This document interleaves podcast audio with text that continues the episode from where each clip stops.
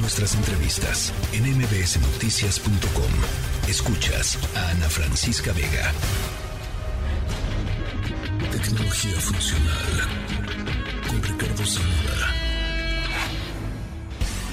Mi querido Zamora, eh, tú traes un tema que a la gente le fascina porque le encanta escuchar música. A la gente le gusta escuchar música y comer pan. Eh, no- no- nunca mejor dicho, Zamora, nunca mejor dicho. Después de escuchar a Elena Regadas, ya Sí, se me, caray. antojó, se me antojó ese rollo de guayaba. No, eh, ¿sabes qué? La- ya no lo quise decir yo, pero eh, bueno, el rollo de guayaba sí tienes toda la razón, pero las berlinesas, mi querido Zamora, las berlinesas para mí son la joya de la corona de la panadería Rosetta, este, pero bueno, ya que te digo. Sí, yo creo que mucho la plática del día de hoy viene con cómo sacarle, eh, digamos, mejor provecho en, en- en el, en el mejor de los sentidos a la tecnología, ¿no? En cuestión de entretenimiento, yo creo que pensar en Nico es pensar en música. Y ahora voy a aventar unos números que lo justifican. Esto se debe, Ana, no solamente al número de mexicanos que dice escuchar música desde algún dispositivo o servicio digital, son más de 59 millones o por la cantidad de horas que destinan para escuchar música digital a diario, son casi dos horas. Entonces, esto coloca a México, para poner contexto, en los primeros lugares.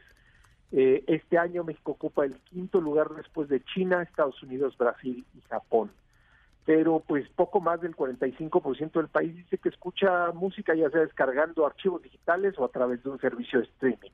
Entonces, lo vemos en todo momento, Ana. Eh, la, gente no, tal vez es es un gran número de mexicanos los que no contemplan ir al gimnasio, transportarse a trabajar, eh, estar de fiesta sin escuchar música. No es raro pensar que esta sea una de las eh, formas de entretenimiento más populares. Hay que ver lo que ocurre, por ejemplo, con los conciertos en el país.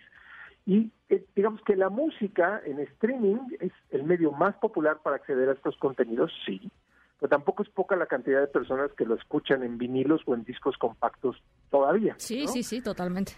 Y, y bueno, ya, ya entrándole como a terreno, pues esto afecta no solamente a los audífonos, también es el, digamos, es el tipo de bocinas más populares, la gente escucha principalmente música de manera móvil, pero también poco a poco estas tendencias han ido afectando a las bocinas, es decir, en la tecnología de consumo, una de las plataformas más populares son las bocinas y esta ha ido cambiando en el- en- en- con el tiempo. ¿De qué estamos hablando? Equipos portátiles, ¿no? barra de audio, que es lo que ya generalmente se ha popularizado para experiencias más ver películas o ver televisión, o bocinas estáticas para escuchar música en casa que pueden o no incluir asistentes inteligentes. Esta es la principal tendencia. Pero en el 2023, este año, otra de las tendencias más interesantes es la apuesta por la calidad de audio, por nuevos formatos digitales de archivo que son inmersivos para generar mejores experiencias. Sí. Voy a, voy a poner un poco de contexto de, de lo que ocurría tradicionalmente. Si alguien quería acceder a estas experiencias, más o menos económicamente le iba a impactar por unos 50 mil pesos, que eso le iba a costar adquirir unas cinco buenas bocinas y un amplificador de audio. Hoy estamos hablando de eh, una inversión muchísimo menor, ¿no? Ahora estamos hablando tal vez de equipos individuales, es decir, una sola bocina que incluye en su interior diferentes bocinas independientes, más o menos cinco o seis altavoces y utilizan diferentes tecnologías o micrófonos, tanto para entender el- las propiedades de, de la habitación en la que se encuentran y también para ofrecer el mejor audio posible. Son compatibles con diferentes formatos de audio en alta definición y digamos que esa es la oferta está cambiando un poco lo que veníamos experimentando a nivel tecnológico en los últimos años.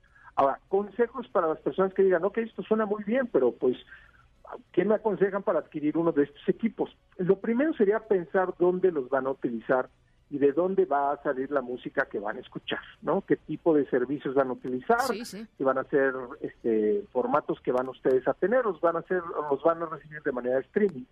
Si vienen de tornamesas o de otros servicios, y si y, esto es creo que algo eh, digamos también una apuesta interesante es si vamos a apostar por lo inalámbrico o por lo cableado Eso es Eh, bueno, sí. revisar si el sistema es compatible con otros equipos que ya tenemos de que pudiéramos adquirir o por cuánto tiempo tendrían que funcionar estos equipos Todas estas preguntas van a ir reduciendo todas las opciones que están allá afuera, Ana, hasta que encontremos la solución ideal para nosotros.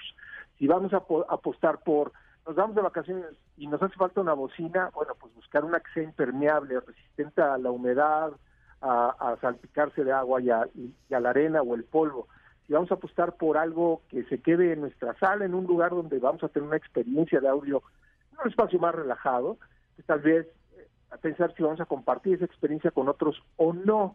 Y a partir de toda esa ecuación que nosotros hagamos, vamos a poder encontrar la buena opción con las más recientes apuestas tecnológicas para las bocinas. Mira, lo, lo platicábamos ayer con Nadina eh, Chelminsky, mi querido Zamora, y ella nos decía que lo peor que podemos hacer cuando queremos comprar algo, ella hablaba de, lavadoras o cosas, digamos, de, de, gadgets así para, para el hogar, pues, pero, pero yo lo aplico también a esto, es, es ir a una tienda simple, sencillamente con una idea general de lo que queremos. Sí creo que hay que hacer nuestra tarea en casa eh, y, responder algunas de las preguntas que tú planteas aquí, porque si no llegamos a la tienda y nada más nos emociona lo que nos dice el vendedor o la vendedora y ahí andamos comprando cosas que a la hora de la hora, la verdad, ni necesitamos eh, o no nos sirven para lo que queremos y entonces luego tenemos que gastar más. Este, así es que creo que es muy importante las preguntas que tú planteas. Sí, mucho.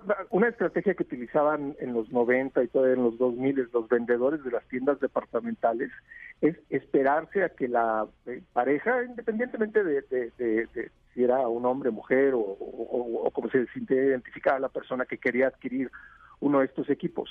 Entonces, si llegaba alguien, se esperaban a que se separara la pareja para poder abordarlos y, convencerlos de hacer la inversión. Era una inversión, Ana. Divide y vencerás. Un, límite, un techo de 50 mil pesos, pero en el audio no hay límite. Entonces, eh, la verdad es que es, eh, una de las grandes cosas a reconocer de la tecnología es que estas experiencias, donde podemos disfrutar de la música, separando perfectamente cada uno de los instrumentos, perfecta definición de la voz, etc., etc., ya no tenemos que hacer esas inversiones tan costosas para poder disfrutar nuestra música y la apuesta, insisto, este año pues es por el audio de alta definición.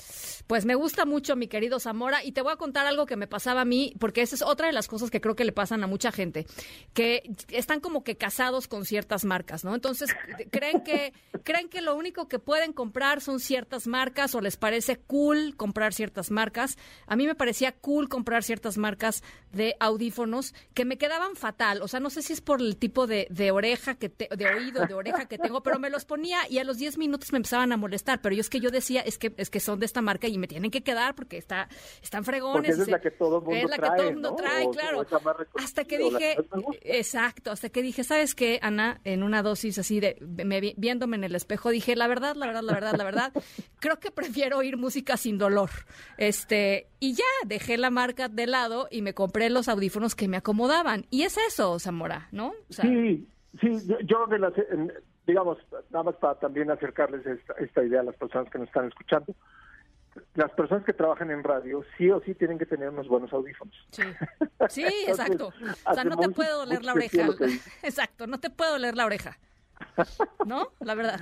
Exacto, y bueno, pues ahí, en, ese, en ese sentido creo que también hasta la inteligencia artificial utilizan los fabricantes hoy día para ajustarlo al, al, al, para que sean estos equipos portátiles más compatibles a las orejas de todas las personas. Yo alzo la mano porque sufro muchísimo con eso y hasta hace poco tiempo es que estos eh, audífonos portátiles que se introducen en la oreja me he sentido cómodo, cómodo con ellos y comparto lo que tú dijiste. Me dejé de ir por la marca más popular y empecé a buscar en opciones hasta que encontré la correcta. Bueno, pues ahí está. Todo esto que nos dijo Zamora lo vamos a subir, por supuesto, a la página de MBS Noticias. Ahí están, siempre están las colaboraciones y también a nuestras redes sociales para que lo puedan consultar con calma eh, en algún otro momento si es que vienen en el auto o en el transporte. Gracias, Zamora. Te mando un abrazo muy fuerte. Otro para allá, Ana. Muy, buenas, muy buen resto de semana. Igualmente.